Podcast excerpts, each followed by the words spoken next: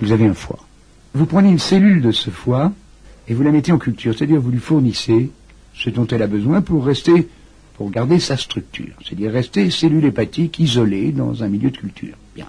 Elle n'a même pas à se déplacer, vous lui donnez son glucose, ses sels minéraux, etc. Bien.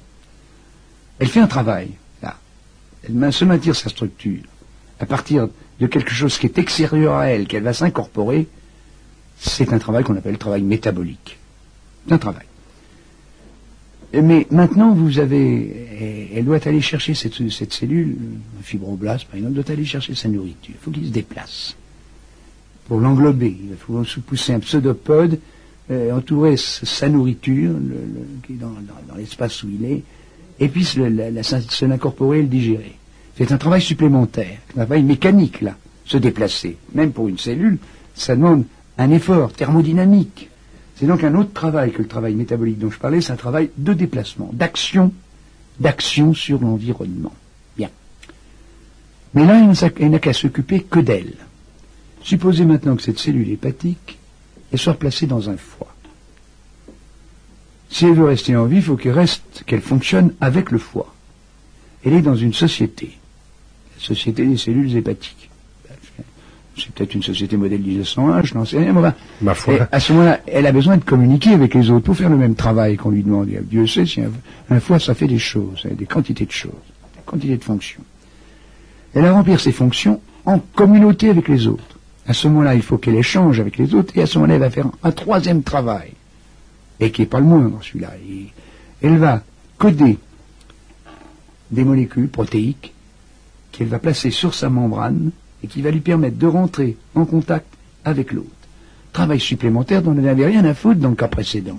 Mais comme elle vit en communauté et que sa survie n'est possible que parce qu'elle appartient à un organe, que cet organe appartient, à un système, système digestif, euh, que ce système appartient à un organisme, et, il est bien évident que c'est une plus-value.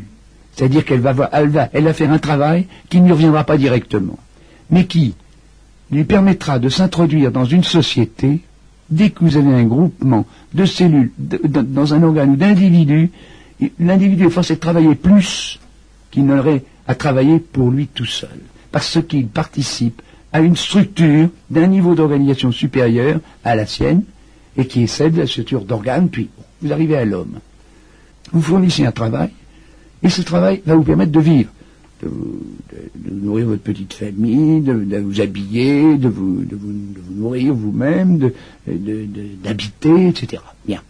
Et ce travail, c'est la société, comme la cellule hépatique tout à l'heure, quand elle était dans le foie, c'est parce que le foie continue à vivre qu'elle peut survivre, elle. Bien. Et vous aussi. Alors vous allez faire un travail supplémentaire pour avoir le droit d'appartenir à un ensemble social. Et cette plus-value, qui ne vous revient pas directement, elle va à la, à la, elle, est nécessaire au maintien de la structure sociale.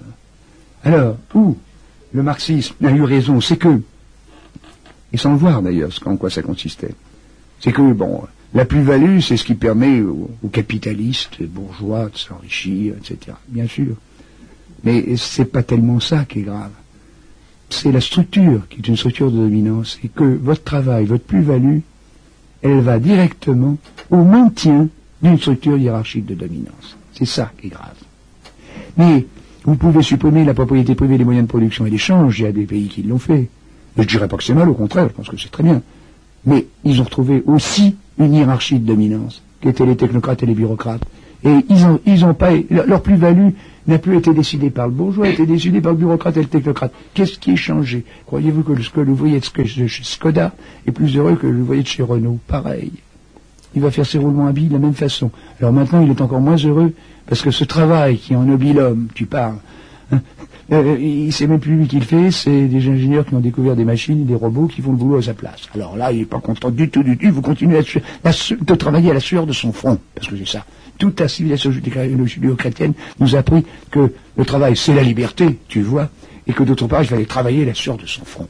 avec des grands slogans comme ça qu'on répète de génération en génération, type qui se trouve au chômage, il se prend pour un con, il a, il a plus, c'est une image idéale de lui-même et, s'écroule et les plus valables. Voilà. Or, c'est les robots qui, eux, euh, n'ont pas d'image idéale d'eux-mêmes qui font le boulot. Euh, c'est pas mieux que la cellule hépatique, c'est pareil. Il n'est pas plus libre que la cellule hépatique, exactement enfermé dans les mêmes, les mêmes slogans, les mêmes, les mêmes idées toutes faites, répétées de génération en génération. Alors de temps en temps, il y a un type qui ajoute quelque chose, puis on croit que c'est lui qui détient la vérité, puis c'est fini, puis on répète ça pendant, pendant 200 ans, les mêmes choses. Et, la liberté, là on revient sur la liberté, comme vous le dites, hein, ça, je ne vois pas où est ce loge là-dedans.